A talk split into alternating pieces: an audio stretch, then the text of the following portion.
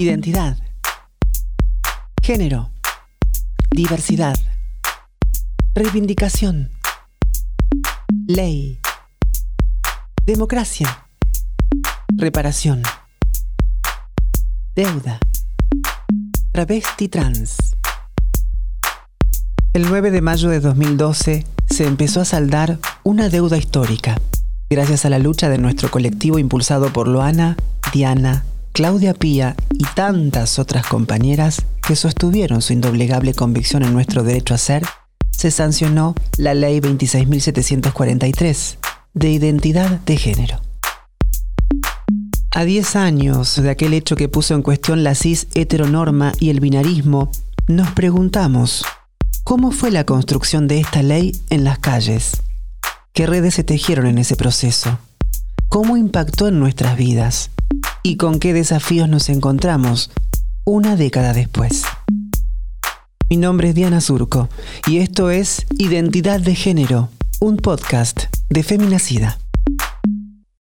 Hoy nos encontramos con Daniela Ruiz, actriz, directora de la compañía Siete Colores Diversidad, capacitadora del Ministerio de Desarrollo Social de la Nación y activista travesti para preguntarnos cómo fue el momento de redacción de la ley, qué discusiones se pusieron sobre la mesa. Primero quiero decirte que me emociona que estés acá porque te conozco, porque muchas te conocemos y queremos escucharte a vos. Hola Daniela, bienvenida. ¿Quién es Daniela Ruiz? La verdad que me haces pensar. Me haces pensar porque realmente para descubrir quién es una, los deseos, la fuerza, la intensidad de este crecer y, el parecer y el ser tiene reflejada este camino y ese recorrido, ¿no?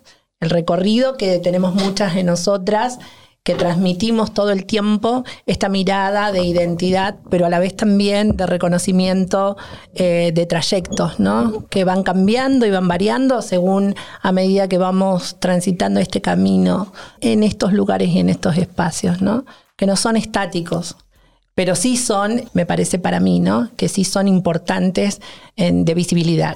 Y cuando hablamos de visibilidad, hablamos de esto, ¿no? Del quién soy, qué soy y qué quiero ser también, porque creo que también ahí es una parte donde, donde muchas veces para el querer ser hay que reconocer la historia y esa historia está reconocida ya de voces que estuvieron y están y, realmente desde ahí es que nace quién soy. Y yo soy Daniela. Ay, Daniela, es escucharte es también encontrarnos, ¿no? Porque nos unimos en las heridas las mujeres trans, ¿no? Eh, no voy a dejar de lado, por supuesto, a los varones trans porque eh, son, son nuestra comunidad. Pero eh, puntualmente, las mujeres trans tal vez fueron las primeras que salieron a defender el género, ¿no? Sí, la verdad que realmente mujeres, travestis, mujeres trans, travestis, transexuales, transgénero, eh, hemos recorrido un largo camino de historias, eh, desconstruyendo desde la despatologización, entendiendo esta criminalidad que hemos tenido en nuestros cuerpos y desde ese lugar eh, llevando en nuestras espaldas la estigmatización, que ha sido un faro, como vos le dijiste hace un ratito, un faro de, miradas este, para la ley. ¿no? Y cuando hablamos de la ley, reconocemos muchas veces que estos tres fundamentos, criminalidad, estigmatización despatologización fueron fundamentos bases para que se pueda reconocer este derecho y que se pueda construir la 26.743. Libertad. Voces. Perseverancia. Memoria. Hace bastantes años que sos activista trans. Entiendo que fue a partir de conocer a Pia Baudraco, ¿Cómo fue tu encuentro, Daniela, con los feminismos y cómo empezaste a militar en el movimiento LGBTIQ? Y el movimiento LGBTIQ, cuando me vinculé, cuando por primera vez empecé a ver que había que mover fue en los códigos contravencionales con las compañeras. Cuando nosotras cortábamos la calle en Escalabrino Ortiz y con colchones porque las compañeras quedaban detenidas y no, no podían salir y que muchas veces eh, estábamos hacinadas o violadas o nos golpeaban o nos pegaban. Entonces, desde ahí entendíamos nosotras, muchas de nosotras, que teníamos que salir después de estar 24 horas detenidas por los edictos policiales, salir a la calle y cortar para que la saquen algunas veces a las compañeras. Y de ahí también, desde ese lugar, también eh, me empecé a vincular con otras compañeras que estaban luchando, como Nadia Chazú, como compañeras como Pelusa Liendro en Salta, que venían acá desde lugares que no podíamos ni caminar porque quedábamos detenidas 60 días, ¿viste? En Salta quedábamos detenidas 60 días y salíamos con una pollerita y nada más que eso ya era presa, ¿no? Entonces cuando, cuando vimos tantas injusticias y muertes, porque a mí se me murieron muchas compañeras en, la, en las manos, ¿viste? Se murieron así. Y, y nosotras con, nuestro propio dinero las marcábamos, este, eh, tratábamos de hablar con los familiares, con la gente que estaba alrededor, pero mm. ni los familiares la querían a las compañeras. Dani, perdón, tengo un paréntesis. también, ¿no? ¿Por qué tiene que ver con esto, con lo que decís? Algo que por ahí nunca he preguntado y te digo que me emociona mucho lo que decís, pero me, me sensibiliza. ¿Cómo eran los velorios trans? Y la verdad que realmente es Cumbia y copeteo, decíamos nosotras. porque cumbia y copeteo es como decir, nos pintamos la cara y salimos adelante porque realmente no había tiempo para el dolor tampoco. Y el dolor nuestro era alegría también. No conocíamos lo que era la calle. O sea, muchas de nosotras este, vivíamos hacinadas en hoteles eh, que, que, realmente no podíamos salir a, comprar el pan como cualquier otra persona. Salíamos camufladas, salíamos travestidas de hombre para salir al súper, porque si no, el policía nos veía y nos detenía y nos mandaba presa. Y inevitablemente no conocíamos lo que era una plaza, un parque, ir a tomar un café en Palermo. No, no, no, no, no lo vivíamos así. Y no hemos vivido mucho tiempo y en, en democracia no lo vivimos así, hasta el 2000. Y siguen habiendo códigos contravencionales en Salta todavía, ¿no? Entonces, ¿cómo lo vivíamos? Lo vivíamos con miedo, lo vivíamos con persecuciones y también con esas cosas que nos pasaban, que la sociedad y, lo comunicacional que, la sociedad interpretaba de nosotras era eh, malintencionada hacia nosotras, lo malo, lo perverso, lo cloacal que éramos nosotras, por ser quien éramos, ¿no? Entonces, lo que, se, lo que no iba por el camino correcto de Dios, de la buena moral, de las buenas costumbres, de lo que te enseñaron, de lo que tienes, del deber ser y todo lo que se salía alrededor, que éramos todas nosotras, mm. ya era conducido a detenerte y si era muerta, mucho mejor. Y así éramos, así vivíamos nosotras en cada momento de nuestras vidas porque sabíamos que íbamos a morir pronto. Y hablando de muerte y hablando de morir, precisamente, hiciste todo una descripción de lo, coyuntural, ¿no? Que, que, rodeaba o que aún rodea a muchas vidas trans. Pero cuando se da la muerte, muchas compañeras han sido veladas por otras compañeras precisamente porque la muerte no era reclamada por ningún familiar. Si al ser expulsadas de las familias, ¿quién iba a reclamar la, eh, por, por ese cuerpo? Por, entonces, me imagino, Dani, que cuando te preguntaba los de los velorios, en un momento igual hiciste vos eh, referencia a esto de hacerlo como podían o algo así. Dijiste esto. ¿De dónde, por ejemplo, se me ocurre pensar eso, juntar plata para un cajón, por ejemplo? Aunque suene fuerte lo que estamos hablando, pero tiene que ver con parte de nuestra historia. Dani precisamente eh, era eso, eran compañeras que eran muertas, asesinadas y después veladas en soledad. Me refiero a soledad por no la no, la no existencia de su, de su familia que la expulsa o la expulsó a esa compañera y ustedes hacían lo que podían. En realidad tengo en mi memoria una compañera que fue mi hermana, que Katy, que eh, fue víctima de un femicidio, de un transfemicidio, que la encontraron en una bañera en, este, en Almagro, la encontraron arcada y el tipo quedó libre porque los datos relevantes de esa criminología no existían nosotras. Y la causa fue caratulada como como que un prostituyente vino y la mató y nadie sabe y no hicieron bien las pericias. Y después la familia se la llevó y se llevó este, y le pusieron el nombre anterior. Le mm. sacaron su departamento, todos los muebles, se llevaron todo y le pusieron su nombre anterior. Y todas nosotras juntamos plata para ponerle una lápida con el nombre de Katy. Eh, esas eran nuestras historias y esas son las historias que no se cuentan en los libros y que muchas veces no se dicen porque realmente no hay historias tan, eh, no, pudimos rescatar las historias de nuestras hermanas. Y están haciendo, como María Belén Correa, con la memoria, están haciendo reconocimientos de memorias para entender que estos relatos son importantes y son, son miradas que también marcan una historia que no se ha contado en la Argentina, ¿no?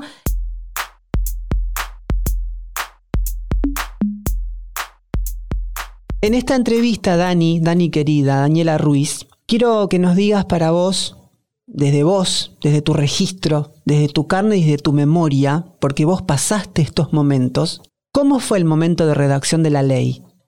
¿Y qué discusiones se, pusieron sobre la mesa en ese momento? Sí, fueron momentos muy, para mí, emocionantes y a la vez también, tan solo pensarlo se me pone la piel de gallina, porque realmente haber estado ahí, estar presente en el lugar y a la vez también entendiendo las historias, imaginándome las caras de cada compañera, después salir del Congreso, subirme al escenario con todas las compañeras, con Diana, Loana y tantas compañeras que hoy no están, mm. todavía se me pone la piel de gallina. Pero lo que sí puedo decir que nosotras las travestis y trans, eh, desde el movimiento, desde este movimiento de la diversidad, tuvimos que entender y hacer entramados entre lesbianas y gays para entender que matrimonio igualitario en su momento iba a ser como esta apertura de reconocimiento y puerta para la sociedad y sin entenderlo y sin comprender lo que era lo que valía o no valía más,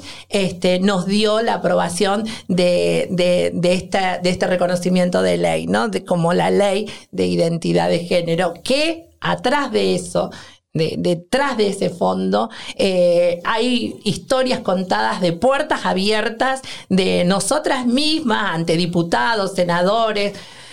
La verdad que aparecíamos y decíamos, este firme, por favor, señor, firme, por favor, todas las travestis aparecíamos frente a algún diputado y le decíamos, por favor, firmen, mira que nosotros vamos a hablar. Decíamos, nosotras las vamos a ver. Nosotras sabemos que estamos acá. Y cuando nos encontramos todas juntas y dieron la aprobación, todos casi, la, su gran mayoría aprobaron, ¿viste? Pero nosotras también entendíamos que era una lucha que no solamente lo teníamos que hacer adentro de nuestro colectivo LGBTIQ y más, sino también de nosotras mismas de construir y de desconstruirnos a nosotras mismas para entender lo que venía. Y muchas veces Loana les nos decía a nosotras que éramos como las mariposas, no saben lo que se vienen con esto, no saben lo que se viene. Y nosotras decíamos, ¿qué es lo que se venía? Y hoy, después de estos 10 años, entendemos la fuerza que ha tenido, el movimiento que ha tenido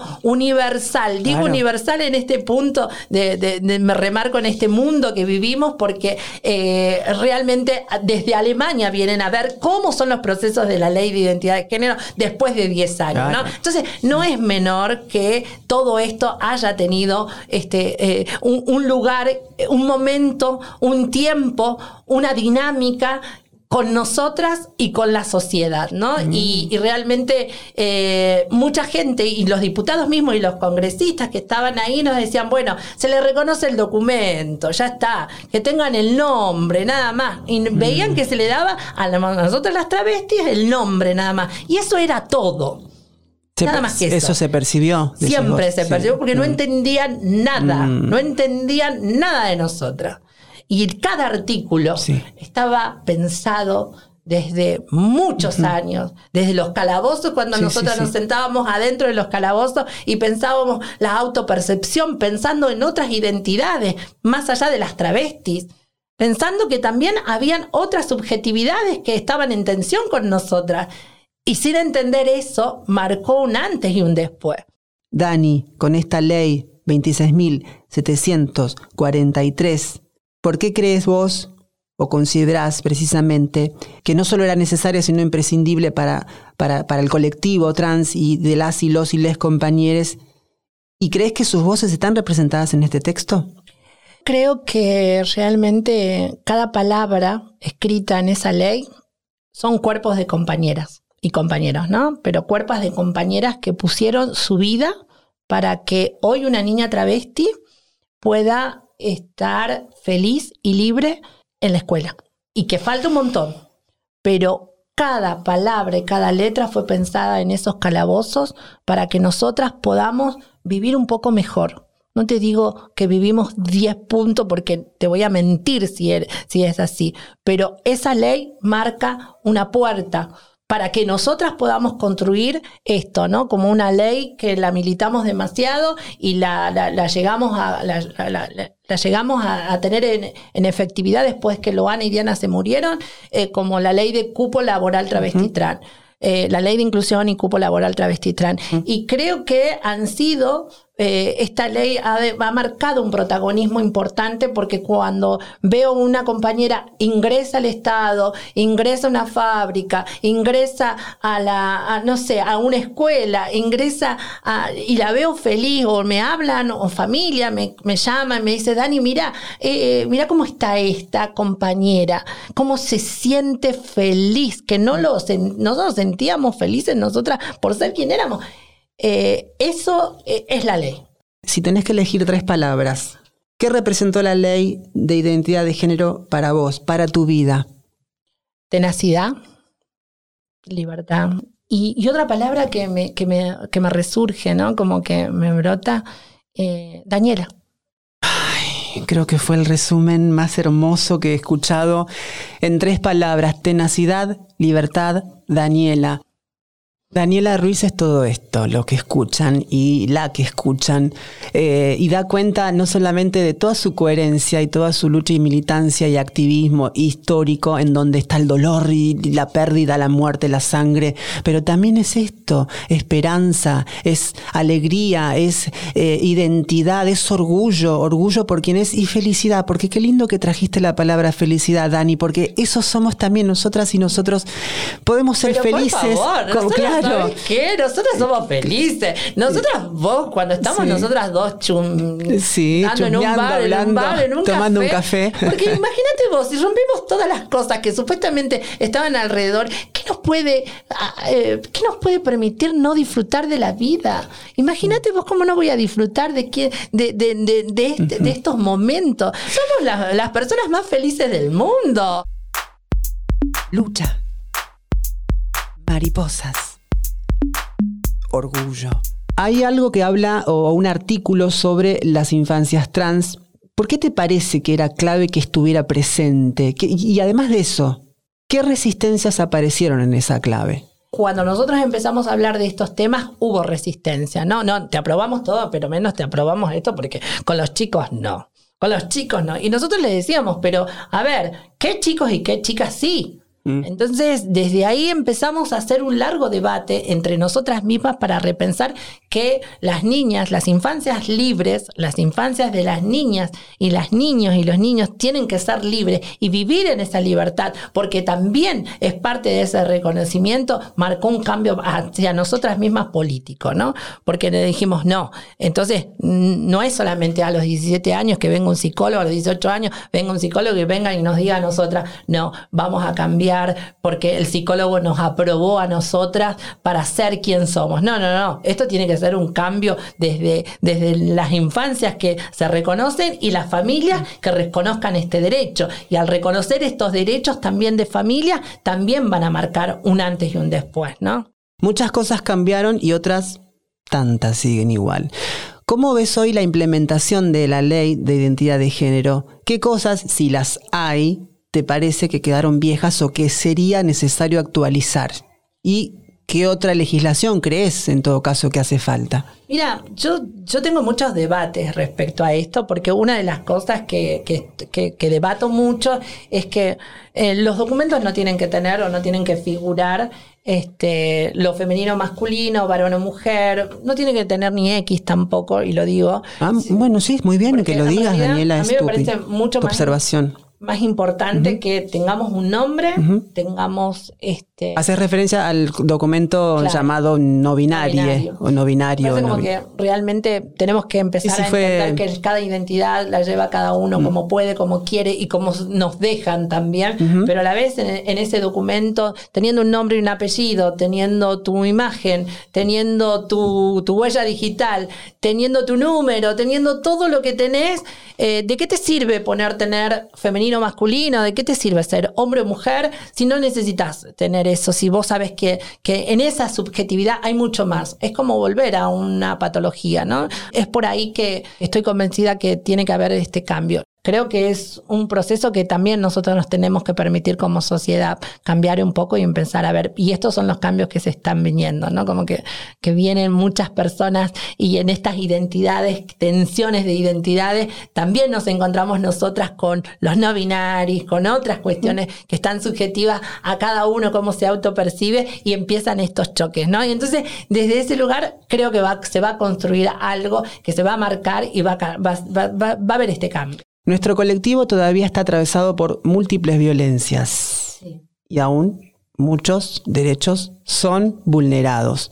¿Cuál crees vos que es la deuda más grande que tiene todavía el Estado con nosotras, con nosotres, con nosotros? Mira, Loana nos dejó dos cosas.